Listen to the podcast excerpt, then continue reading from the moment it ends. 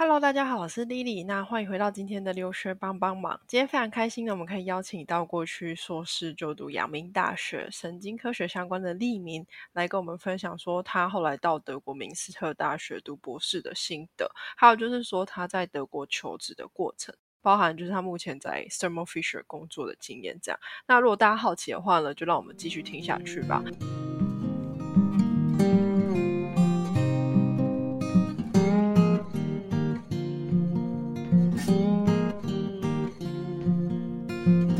先的话呢，先请立明先跟我们的听众打个招呼。Hello，留学帮帮忙的听众们，大家好，我是目前在德国工作的立明。好，非常开心可以接受我们的访谈。那首先的话，我们先从出国前的经历来跟大家分享一下好了。你大学的时候是念生物医学的，那可以分享说为什么大学的时候就想念生物这个方面的吗？嗯，当然可以。嗯，我印象中，我周围的同学感觉大部分是因为觉得生物医学就是可能跟研究有关，然后可能很多人会有更崇高一点的目标，就是可能可以对研究有更直接的贡献或什么。可是对我而言是很单纯，就是因为尤其是生物医学，所以是跟人体有很大的关联性，所以其实我单纯只是因为很好奇，就是我们。我们的身体是怎么运作的？然后我们的大脑是怎么运作？我们到底在想什么？然后睡觉的时候发生什么事？类似就是只只是单纯的好奇心。了解。所以你那时候自己哎，就是高中也是读三类的这样子。对，高中就选择读三类的。对，了解。可是你大学毕业之后，为什么会想说要直接念硕士？然后你那时候是原本大学是在。长庚大学，然后学硕士是想要到阳明大学，这个转换是为什么？嗯，当初其实说实话没有想太多，因为我觉得当时的氛围整整体而言是就是读越高越好，所以那时候在大学的时候，因为我记得在长庚就是生物医学系，其实后两年我们其实就已经有很长时间在实验室就是嗯做研究或做实验的实习的机会。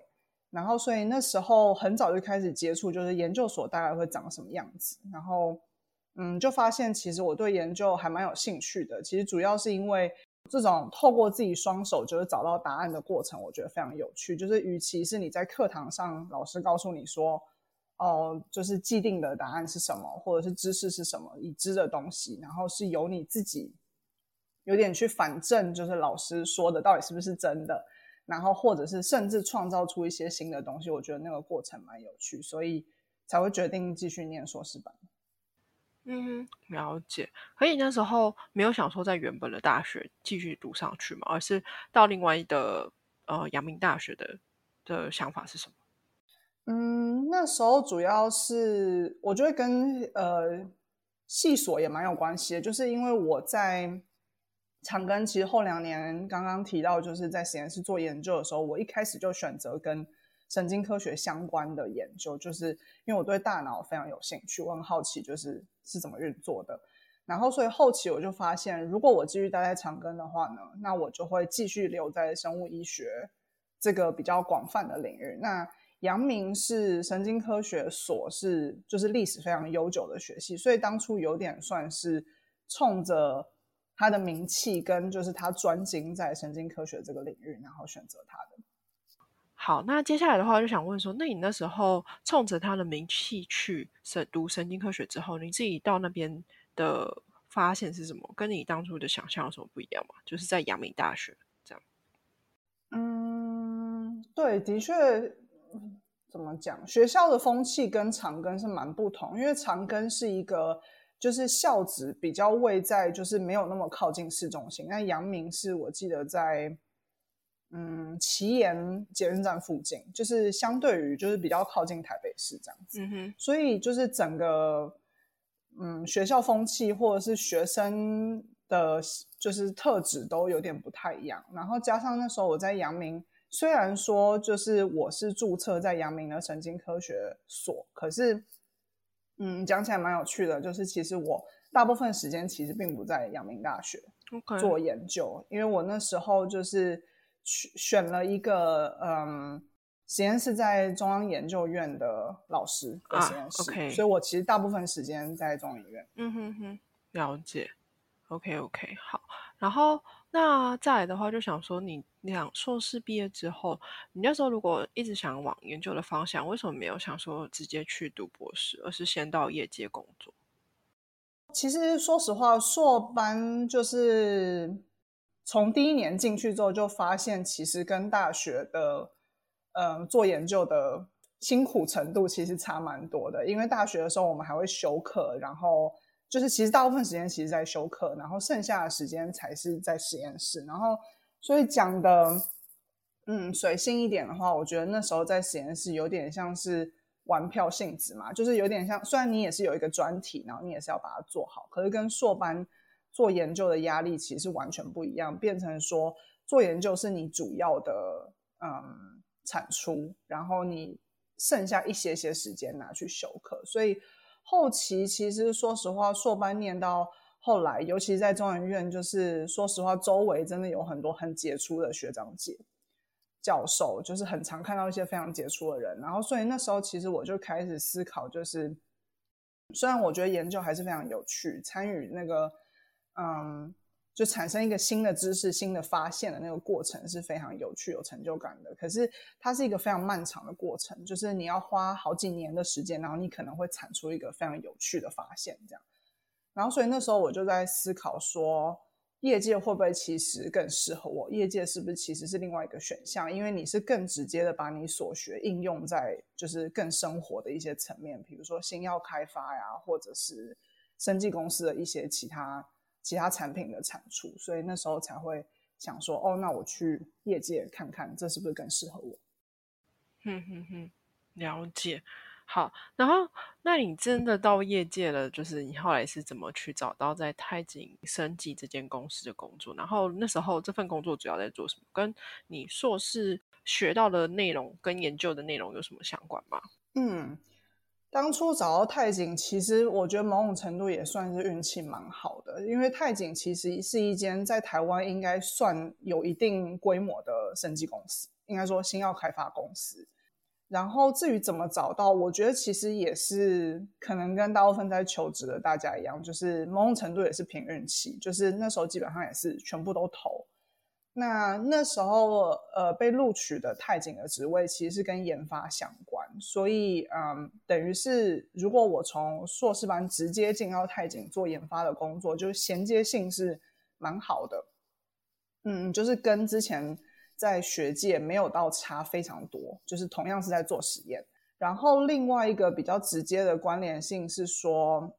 我硕班甚至大学的时候，那时候做的实验很多是跟建立动物疾病呃模型有关。也就是说，在新药开发过程中，你需要确保真正在进到临床实验的时候，这个药物是安全而且有效的。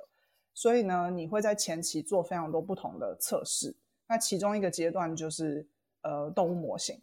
那所以那时候我在硕班的时候，其实嗯，我的专题很大一个重心就是我需要建立一个呃疾病模型。就是如果我们要探讨一个疾病，我需要先建立一个，等于是我要有一个生病的动物，然后我再去测试说这个药物是不是安全的，然后是不是有效的这样子。所以那时候应该是主要这两个原因。那时候就是进入太景工作。嗯哼，了解。那你真的进入工作之后，你有发现说，哎，真的业界是比较适合你的吗？还是就是会觉得学术界其实也还不错这样？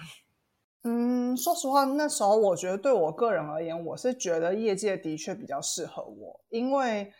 嗯，我觉得除了就是硬实力以外，业界其实考验非常多的软实力，就是比如说人际关系啊，或者是呃跟同事之间的沟通啊。或者是跟主管之间的沟通，所谓的向上管理这件事，就是我觉得其实有更多很有趣的面向。那就是如果我自己分析我自己的强项跟弱项的话，其实我觉得，嗯，可能比起硬实力，我觉得我周围有更多比我研究做的更杰出的人，或是更有天分的人。那我觉得我大概是就是还可以这样。那至于人际沟通，我觉得我可能。嗯，算还不错，所以我我那时候才会觉得业界其实是一个是一个值得发展的方向。嗯嗯嗯，了解。可是那接下来就比较好奇，就是说，哎，那是怎样的关键让你就会想说，在工作了可能两年左右之后，再决定出国读博士？对，这其实是的确是一个蛮有趣的问题。嗯，其实那时候主要的原因，我必须说应该算是私人原因，就是因为我先生，我那时候的男朋友，其实跟我是同一个领域出身，我们是大学同学，然后所以我们两个一起一路从大学，然后分别在不同学校念研究所。那后来呢，他就是属于那种我认为嗯很有天分，对研究非常有热忱的人。所以呢，他就决定要念博士班。那那时候我记得，嗯，在台湾念博士班的氛围大概是说，就是你会念非常久，嗯，大概可能五六年左右。然后接下来要面临的问题就是，就算你真的愿意投资这五六年，你进到业界，呃，就是或者说进到就业市场之后，你究竟有多少职缺是需要博士班毕业的？其实看起来是不多，至少那时候是不多。所以那时候我们才思考，就是出国念博士班这个选项。所以那时候其实，呃，开始讨论要不要念博士班，其实是因为我先生的缘故。嗯，了解。对，然后同时，如果说我个人的话，我那时候之所以，嗯，你可能会好奇，就我在泰景工作的好好的，就为什么我会思考，就是又再回到学界。嗯，那时候我在泰景。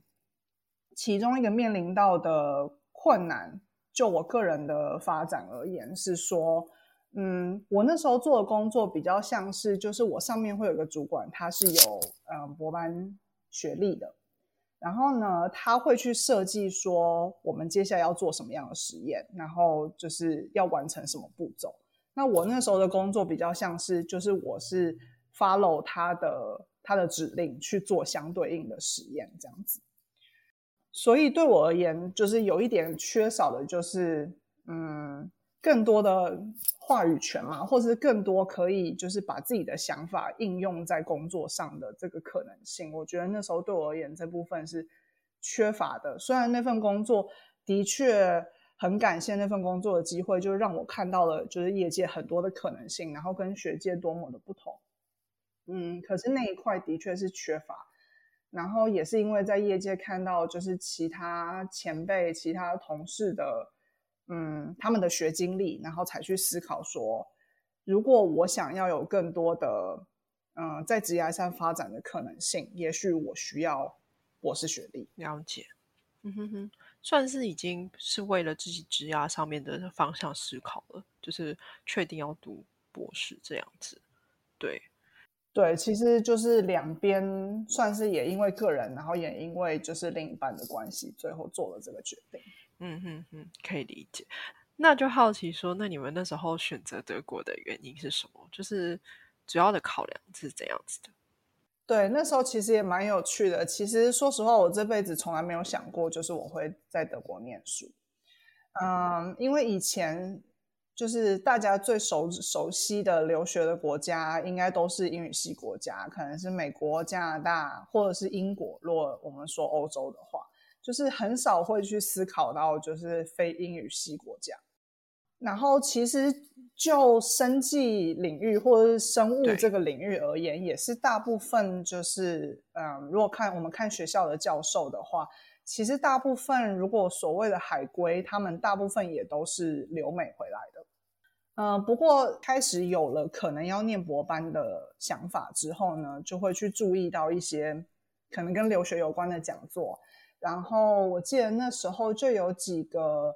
去德国念博班，然后也是生物领域的学长姐，就他们回来台湾就是演讲，分享他们自己的经验。然后那时候蛮有趣，就是一系列真的听到非常多的演讲，就除了美国，呃，去美国留学以外，也有很多人其实在德国留学。然后所以那时候我就觉得很有趣，哎，为什么大家会考虑去德国？然后所以那时候就听到了很多就是德国的优点跟缺点，但缺点我觉得可能大部分人都很清楚，语言一定是一个很大的缺点或者考验。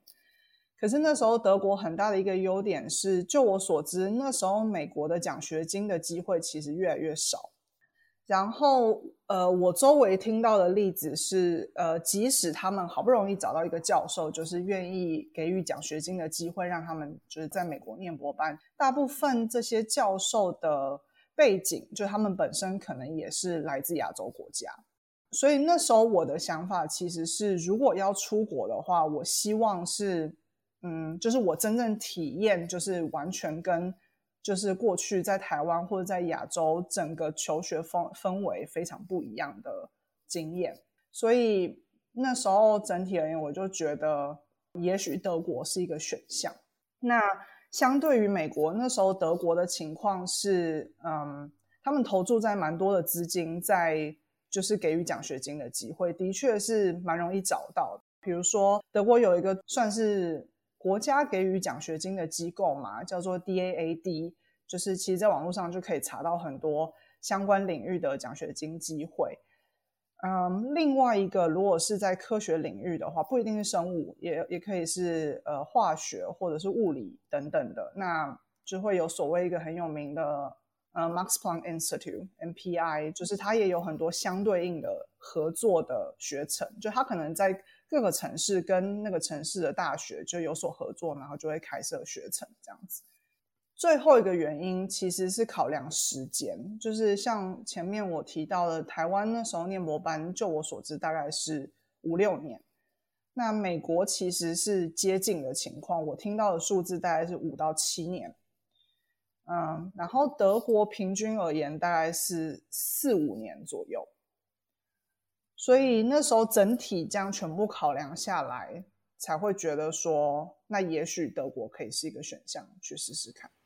了解，对，所以确实可能在评估之下，发现德国其实也是不错的，所以就后来去德国。那你那时候确定这个国家之后，你是怎样去投递博士这个职缺的？然后是主要是往什么？你是比方说找有兴趣的实验室去呃寄信给老师，还是说？你是看呃哪些机构有开出职缺，自己去投的？我其实大部分是选择后者。那时候大概也是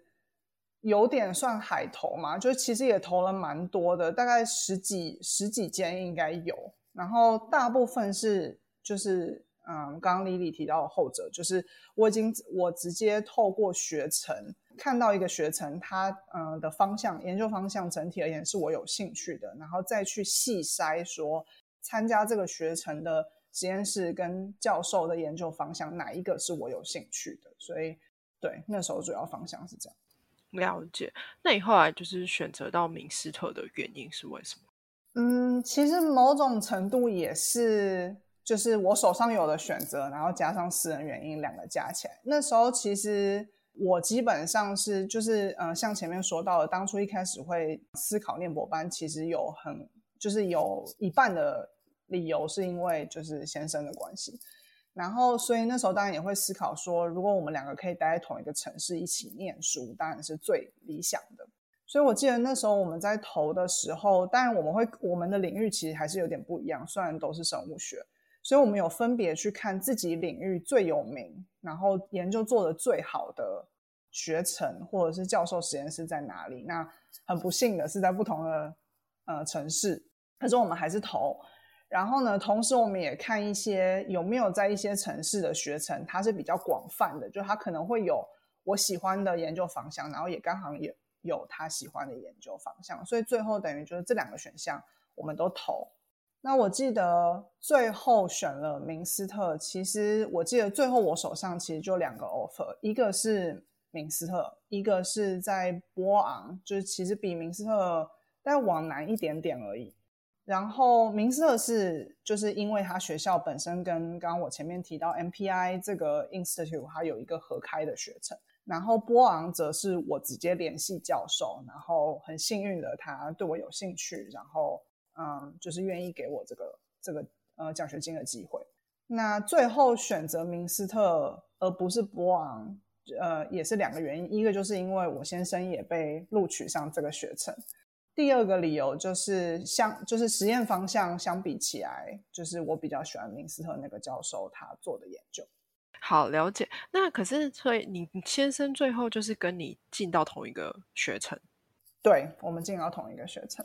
但我比较好奇的是，这个学程是怎样子的一个机制？就是你们既然研究方向不一样，可是进去之后，它是怎样的制度？你们最后会找不同的老师做不同的研究吗？还是怎样子的？对，没错，其实就会变成有点像，我觉得有点可能会有一点点像大学，也就是说有一些共同，其实非常少数，就是可能一个礼拜。两三个小时而已吧，就是我们有一些共同的课程，或者是进度报告，就是我们两个等于就是同学的概念，就是我们会一起去上这些课，或者是参加这些报告，或者是给报告。可是剩下的时间，我们就像是在做我们自己的工作一样，就是他去他的实验室，然后我去我的实验室工作，这样。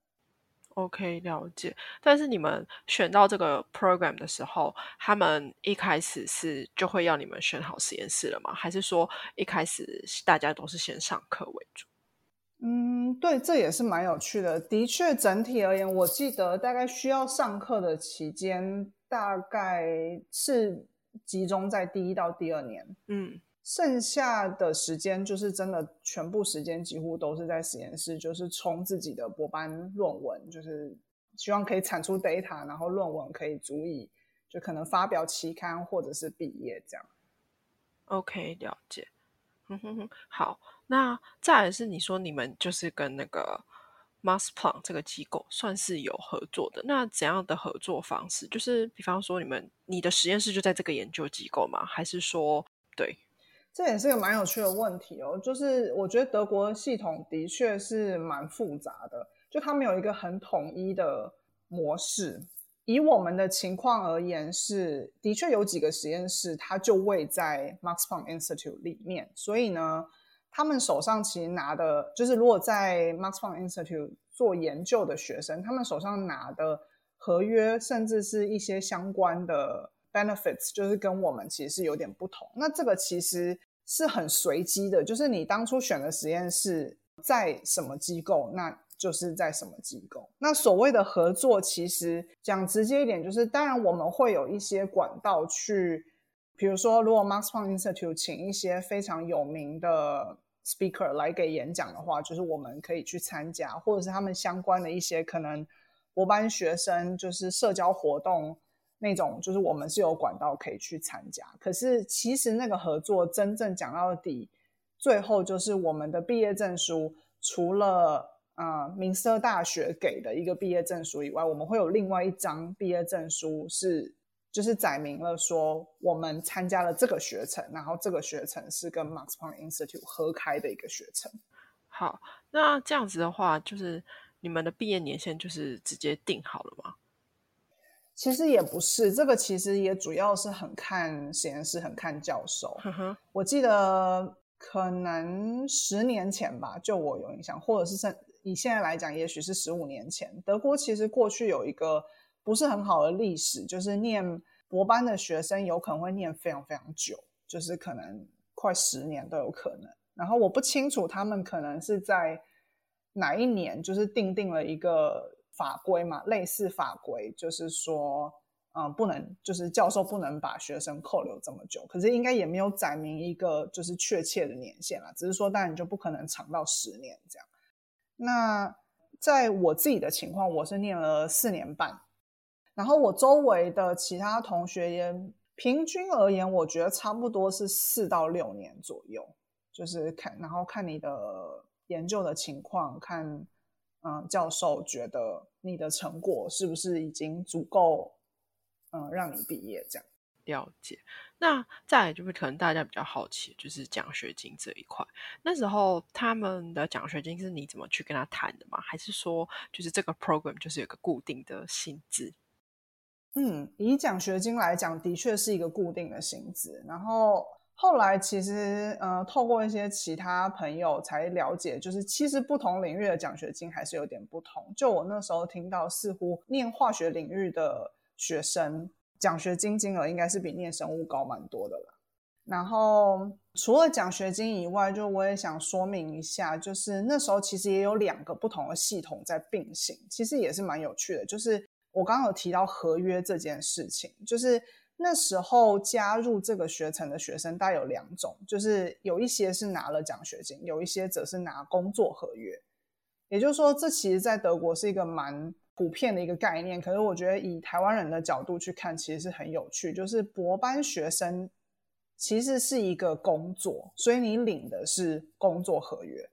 至于那时候我们可不可以选择我们要拿工作合约还是奖学金，其实是不行。就是你等于你选了教授之后，然后他要收你之后，他手上如果没有奖学金的额度的话，那他就是给你工作合约。OK，但是如果工作合约的话，跟奖学金这样子的薪水是会有落差的吗？对，这也是一个很有趣的问题。嗯，一开始其实没有太大落差，可是呢，到后期之后呢，领工作合约的薪资就会变高，因为德国的工资基本上它是有一个很明显的表格，就是你大概每年或是每两年就会就会往上升一点点。嗯哼，另外一个就是这两个最大的差别就是，呃，如果你是领奖学金的话，你是不需要缴税的。OK，那可是如果你领工作合约，你就要缴税。这样乍听起来会觉得好像奖学金比较好，对不对？对啊，不用缴税金。可是呢，如果长远来讲，当然如果就是到德国念书的人的想法是，你念完博班，你很确定你不会留下来，就是你可能会回台湾，然后呃发展你的你的职业。那如果以这点来讲，我觉得奖学金可能是最完美的选项，因为你完全不用缴税，甚至在某些情况申请签证的情况的费用也可以有所减免。可是长远而言，如果你是希望就是可能像我们现在一样，就是在德国待下来的话，其实一开始领工作合约是最好的选项，因为你之后可不可以在德国最快。就是以最短时间领到永久居留的签证是有一个时限跟一个就是你缴税的时限，所以如果你一开始在博班的时候就领工作合约的话，你已经在累积你的缴税的年度，然后同时就是你可以更快的领到永久居留。了解，对，这是真的是两个面向啦。对于毕业马上要回国的学生来讲，我觉得真的是没差。可是对于想留在当地的人来讲，嗯，你越早缴税，就是越快的去拿到你可以拿永居的机会，这样子。对，然后再来就是说，你在读博士的期间，你有加入一个 EBC 的这个社团，那你可以分享一下这是一个怎样的经历跟机会吗？对，我记得会知道 EBC 其实也是一个蛮有趣的缘分，其实应该也是因为就是朋友的朋友，呃，刚好那时候。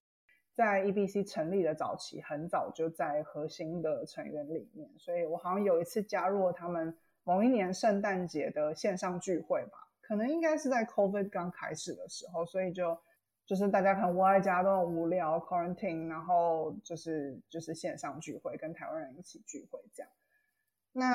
EBC 其实当初的创办人他们也是就是但也是台湾人，然后是来。德国留学的台湾人，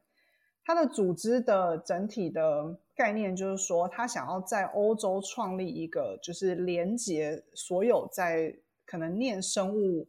这个领域的台湾人，或者是已经在业界工作、生技公司或药厂工作的台湾人。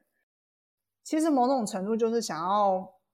弥补，因为就是在欧洲，其实我们没有一个这样很有组织性的一个一个社团。那美国应该是非常多，甚至是每个城市可能有自己这样的一个一个群体存在。因为可能台湾人去那边留学的人数也非常非常高。那因为在欧洲相对比较少，或者是比较分散的关系，所以嗯，然后那时候我记得是他们在欧洲没有发现有这样一个类似的。社群，所以他们的概念才是创造一个这样的平台，然后希望大家可以互相分享学界、业界的资讯，就是不不只是对于想留学的人可能有帮助，同时也是博班毕业之后就是进到业界求职的可能性是什么？嗯嗯嗯，了解。对，可能相较于留学人数来讲，因为真的是比美国少很多，所以可能连接性没有那么的高，这样子。对。然后，那再就是分享一下，说你读博班期间就已经有到 Summer Fisher 去做一个呃 Application Laboratory Specialist。那可以想说，当初是怎么找到这个机会的吗？主要在做什么？其实那个 Application Specialist 是博班毕业之后才找到的。不过我的确也有看到，就是 Summer 本身我不是很确定，可是我的确看到很多药厂，嗯，在德国就是他们开了很多缺，是让你直接去药厂里面做博班的研究。那我觉得，对于比如说对于当时如果念博班的想法是像我一样，就是你想要之后在你已经很确定你想要进业界，然后你。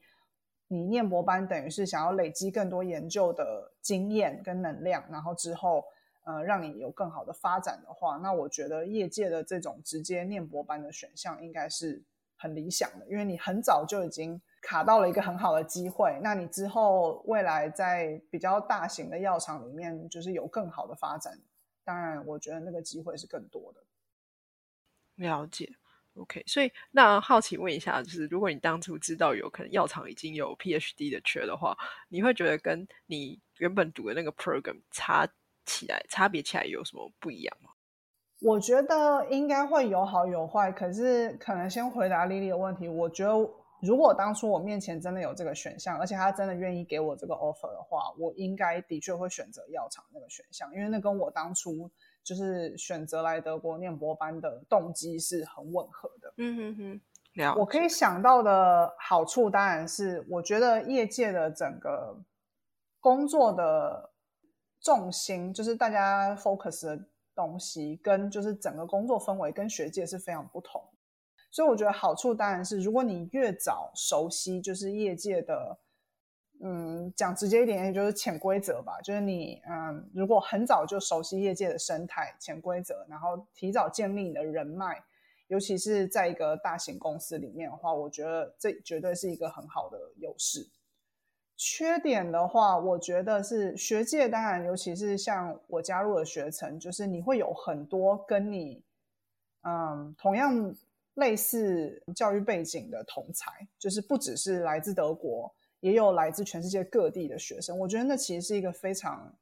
非常难得的机机会。就是我记得那时候，甚至在就是面试的过程当中，就是我们的学程其实帮我们出机票钱，然后让我们飞来德国一周，就是非常密集的面试。然后同时呢，也给你一个机会去看看，就是你将来即将待待在这里就是四年以上的城市，就这是不是一个你可以想象的生活？那我觉得那个经验其实是非常难得，就是当然念博班是一个很辛苦的过程，就是你常常会怀疑自己，或者是觉得自己到底做不做得到这样。那所以你周围有就是一些来自全世界各地，然后跟你有同样的憧憬、同样同样的目标、同样的烦恼的人，我觉得其实是一个很难得、一个互相激励的过程。那我觉得那个部分，如果一开始进到一开始就进到业界，这个部分应该会比较少。了解。可以理解啦，就是我觉得各有好坏。对，那想问就是说，你刚才提到辛苦这件事情，当然读博班真是一件辛苦的。可是因为你已经有工作过的经验，你会觉得在读博班的辛苦跟在业界工作辛苦的差别是什么？或是说读博班最辛苦的点是什么？我觉得应该是一个未知感吧。就是说我印象中，我读博班当初，但最最最一开始最痛苦的当然是。习惯一切就是全新的事情，比如说大家一定可以猜到，语言是一个很大很痛苦的过程。就德文是一个很很难学的语言，那尤其是那时候我们呃落脚在明斯特，它其实是一个中型城市，也就是说它不像柏林或者是法兰克福那样的大城市，所以呢，可以想象的就是说。在那边，英文其实是不太通用的，或者是即使他们会讲英文，可他们就是不太愿意跟你讲英文。那我记得，尤其那时候我进到的实验室，刚好就是大概学生的组成里面，大概九十 percent 都是德国人，所以。呃，大家可以想象到的困难就是，当然，如果他们都是德国人，他们私底下就是可能在咖啡，呃，在喝咖啡或者是吃早餐的时候，就是大家都是讲德语。那所以那的确对我而言是一个很痛苦的一个过渡期。就是虽然说工作相关的，大家就会用英文的方式沟通，可是私底下就是你就有点打不进他们的小圈子。那个的确一开始会是会是很困难的，就是你从台湾一个。也不是一个人，可是就是来到这个全新的环境，你要适应所有一切新的事情，然后你的同事呢，跟你就是你又打不进他们的圈子，就是那是一件的确回想起来蛮辛苦的。那当然，那只是我个人的经验啦。博班真正我觉得辛苦的过程是，你在做一个题目，可是当你的教授不管不管不管是你自己思考那个题目，或者是教授给你那个题目，他们应该会有一定的把握，就是这个题目应该是可以做得成的，不然就是应该不会就是直接丢给你。可是它之所以是一个博班题目，就代表它有一定的风险，因为你有四年。以上的时间给你去尝试，就是究竟做不做得出来。它跟就是硕班论文，当然就不太一样，因为只有两年，所以通常那个专题的成功率应该是比较高的。那所以我觉得那应该是博班当中一个很辛苦的过程，就是你一开始可能满怀热忱。我记得我可能博班第一年、第二年的时候，就是语言的问题比较解决之后呢，就是在做研究上面是非常有热忱，因为你觉得我终于。算是梦想成真嘛，就来到国外，然后我在这边念书，然后我开始在这边做我的研究。所以你是就是满腔热血，非常想要做出就是一番成绩。可是到后期中，你就会面临一些现实的限制，比如说，也许你想要做一些事情，那也许教授觉得没有做那个的必要，或者是资源不够之类等等的，就是等等一些现实的因素，或者是那其实不是实验室的。想要专注的重心，就都都有可能，所以你就会慢慢了解一些现实的因素，然后最后在这些你的理想跟现实中间，你要怎么找到一个平衡，然后就是还是可以产出让你觉得值得骄傲吗？或对得起自己的成果？我觉得那条路是一个就是反复自我怀疑，可能你今天做的很好，觉得哦，我的确是很有天分，走在这条研究的路上，然后隔天又觉得哎，实验就是。没有一个是成功的，就是我到底就是在这里干嘛？就是你常会有这种来来回回、上上下下的这种自我怀疑的过程。我觉得那应该是念博班比较辛苦的一个一个部分。了解。好，那接下来就绕回来继续讲说，你那时候后来毕业之后是怎么找到就是在呃 thermal 的工作的？然后你现在是从事 product marketing，那这个跟过去的所学有什么关系？对，其实所学的确是差比较远。嗯，当初一开始我会找到生某那个工作，其实我觉得，嗯，讲实在的，我觉得跟那时候找到太紧的工作也是有一些雷同。当然，唯一的不同就是就业市场不同嘛，一个是德国，一个是台湾。可是整体而言，我觉得求职这件事，我觉得放到任何一个国家、任何一个时空，其实我觉得都是很类似，就是它就是一个很辛苦的过程。所以当然，虽然说博班毕业之后可能会比当初嗯硕班毕业的时候更了解自己想要什么、喜欢什么或不喜欢什么，可是呢，你还是在面对一个很大的位置，就是还是需要就是去尝试。你可能从你最喜欢的职缺开始投，然后如果你投了，像以我的例子，我投了几个月之后，觉得嗯好像没有什么好消息，那我可能就要。开始是不是要做一些妥协？就是如果我没有办法做我最喜欢的工作，那第二个、第三个工作是什么？然后就这样继续往下投。那那时候我觉得，就还是必须说，我觉得能够找到生活的工作也是非常幸运。而且我那时候等于是，就是我的博班的工作合约已经结束了，然后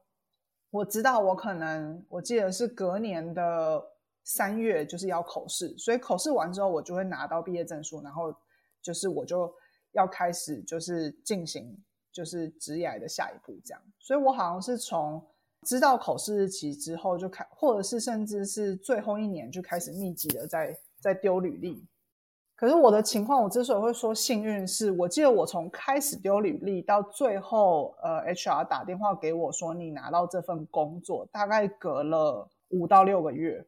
所以算是快，然后再来就是我最后开始在 s 某的工作，跟口试的时间大概差了两个月而已。所以在我的同事眼中，就是哎，为什么你才毕业你就已经找到工作了？那当然，实际上是因为我就是在更早以前就开始投了。可是整体而言，我必须说，六个月就我听到的平均而言是还是算很幸运。大部分的人大概会早个接近一年，就是半年到一年的时间这样。那我自己分析，当初可能就是可以录取这份工作的理由，是我当初做的那个工作，application laboratory specialist，它其实是有点像技术资源，就 technical support 或或者是 scientific support 这个范围。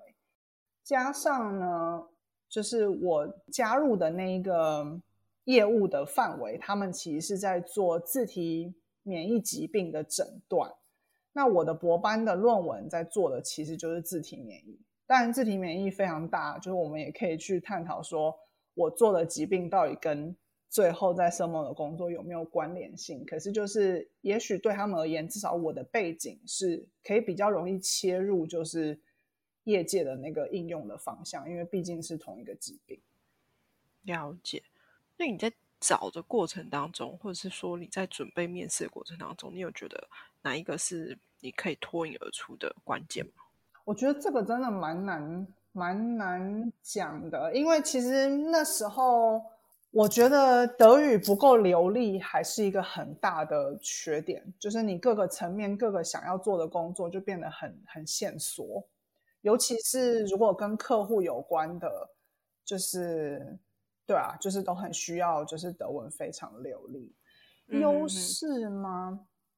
我觉得可能算是就是基本的德语能力会是一个会是一个优势吧。以就是所有在德国求职的非德国人来讲的话，如果我只是跟就是非德国人比的话，我觉得呃同样领域，然后博班毕业，然后德语讲的还可以，所谓还可以就是还可以沟通的程度。可是工作语言如果是德语，还是有点困难这样子的程度，我觉得。相对来讲是少的，所以回头来看，就是我刚刚花很多时间跟大家讲说，一开始我第一年的时候，因为因为德语的关系受了很多苦，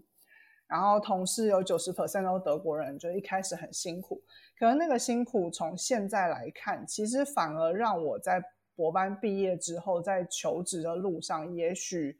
嗯占了一些优势。嗯哼哼，了解。然后再来是想问说。你在就是现在做的是 product marketing，那在行销这块的话，你有就是在花时间去自学吗？因为可能跟你过去的嗯学习或研究比较没有相关，还是你觉得这是完全相关的？